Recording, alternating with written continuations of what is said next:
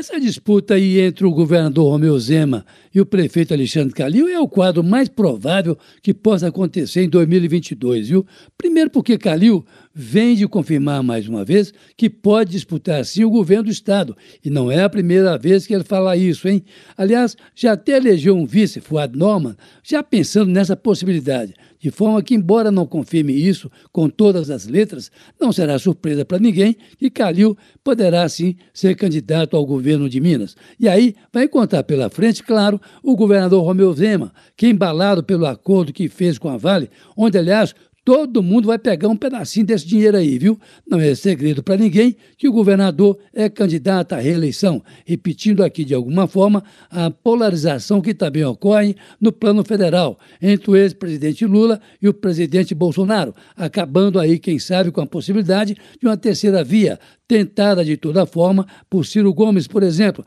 mas com poucas chances. Ainda agora, o presidenciável João Amoedo desistiu da sua candidatura, abrindo espaço, quem sabe, para Romeu Zema, que todavia não deve ser picado pela mosca azul, preferindo a disputa aqui no Estado, a despeito de sua lealdade ao presidente Jair Bolsonaro, para quem pediu voto na última eleição, naquele debate da Globo, o ouvinte lembra disso, com certeza, de forma que aqui também vai se desenhando a bipolarização entre Romeu Zema e Alexandre Calil, não passando despercebida a grande movimentação de Zema pelo interior do estado, Júnior Moreira. São os candidatos se posicionando para a disputa de 2022. A surpresa nessa movimentação foi a expulsão do deputado Rodrigo Maia, até pouco tempo presidente da Câmara dos Deputados, pelo Democratas, uma possibilidade que vinha se desenhando, mas acabou de forma meio trágica, digamos, sobretudo pela forma como ela se deu, sem choro nem velas, devendo o deputado, no entanto, manter-se no cargo de deputado,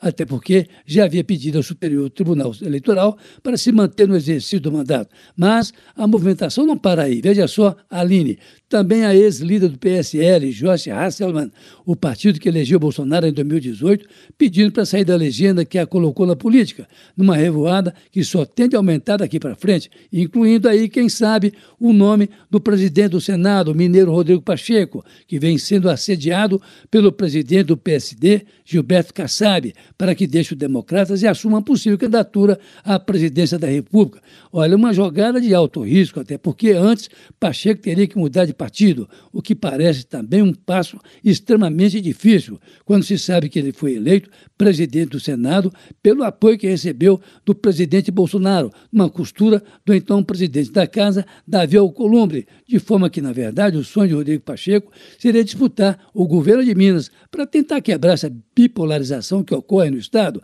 coisa que também não lhe parece fácil, até mesmo pelo isolamento que ele impõe à presidência do Senado e com alguns impactos na sua base eleitoral, sobretudo na região de Furnas, o lago que está ameaçado de secar por má administração da crise hídrica que se abate sobre o Sudeste, Aline e Júnior Moreira. Para essa movimentação toda, é bom lembrar aí a frase recentemente do ex-presidente Marco Maciel, recentemente falecido, ah, onde ele dizia que tudo pode acontecer daqui para frente, inclusive nada acontecer. Carlos Lindenberg, para a Rádio Tatiaia.